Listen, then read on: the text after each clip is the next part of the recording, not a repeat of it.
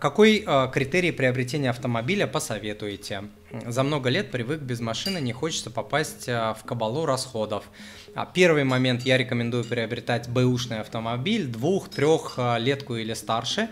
Почему? Потому что покупка нового автомобиля это чудовищная с точки зрения э, с точки зрения денег вложения, потому что автомобили теряют в цене сильно.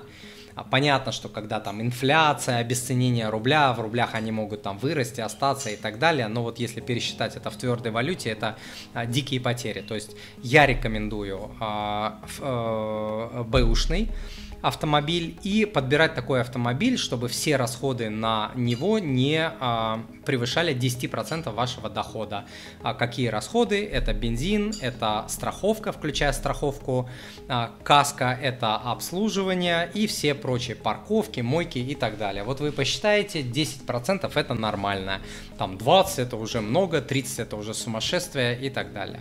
Вот, и будет вам а, хороший автомобиль. Начинайте с малого, тем более, если вы а, за много лет привык без машины. Если вы опытный, если вы не опытный водитель, то начинать вообще лучше с более простого автомобиля, да, там, на всякий случай.